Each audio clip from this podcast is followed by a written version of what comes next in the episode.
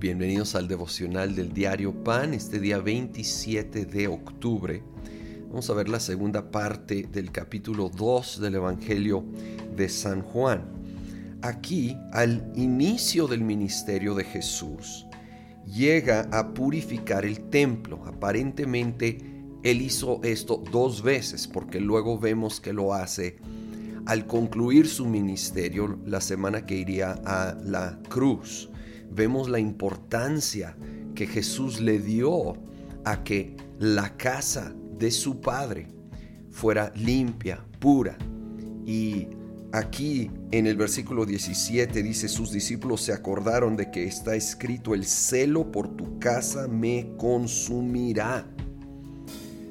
Él tiene un celo por la casa del Padre. Y en las otras en los otros evangelios que registran la ocasión que hace esto al final de su ministerio, hace la declaración, mi casa será llamada casa de oración. Y como he mencionado, oración no es solo petición, es comunión, es relación, incluye sí pedir, pero adorar, tener comunión, tener esa relación cercana con Él. Entonces hay, dos niveles aquí que vemos la aplicación. Uno definitivamente es a nivel corporal, la iglesia, la iglesia, el pueblo de Dios en el nuevo pacto. Él quiere purificar a su iglesia, limpiar y hacer una casa de oración, una casa de comunión, una casa de adoración, una casa donde la prioridad sobre todo lo demás es la gloria de Jesucristo y a la vez hay la aplicación personal, individual, ya que cada uno somos llamados templo del Espíritu Santo ahora en el nuevo pacto, en el Nuevo Testamento. Él quiere que nosotros seamos purificados, que reconozcamos y rindamos ante Él cualquier área de nuestra vida, cualquier hábito, actitud, forma de pensar, de hablar que no honra a Dios reconocerlo, rendirlo y con el poder del Espíritu Santo que, y al que debemos buscar diariamente para su ayuda, ser realmente transformados, purificados y ser cada uno en lo individual una casa de oración, cada uno un templo del Espíritu Santo donde la prioridad es la comunión con Dios y cualquier otro factor si es pecaminoso, obviamente sea eliminado. Y si no, pero está fuera de orden, está demasiado alto en nuestras prioridades, tome su debido lugar y la prioridad sea ser una casa de oración, de comunión, de adoración, donde Jesucristo es honrado y es glorificado.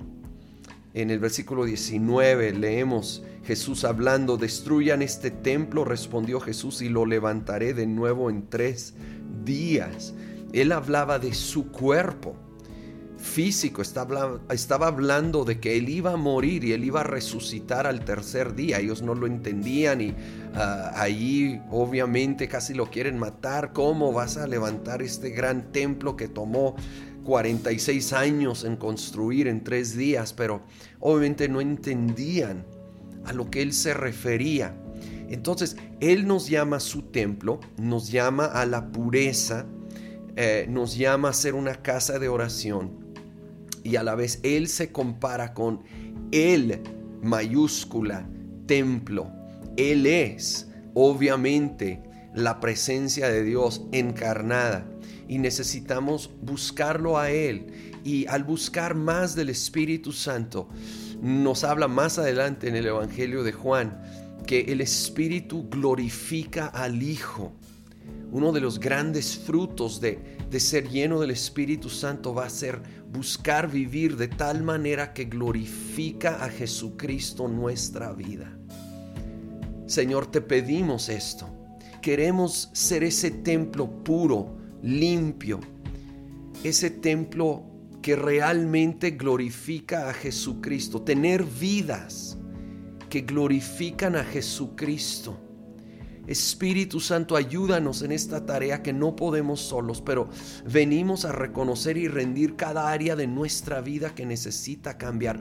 Haznos una casa de oración como iglesia, pero también en lo individual, cada uno de nosotros.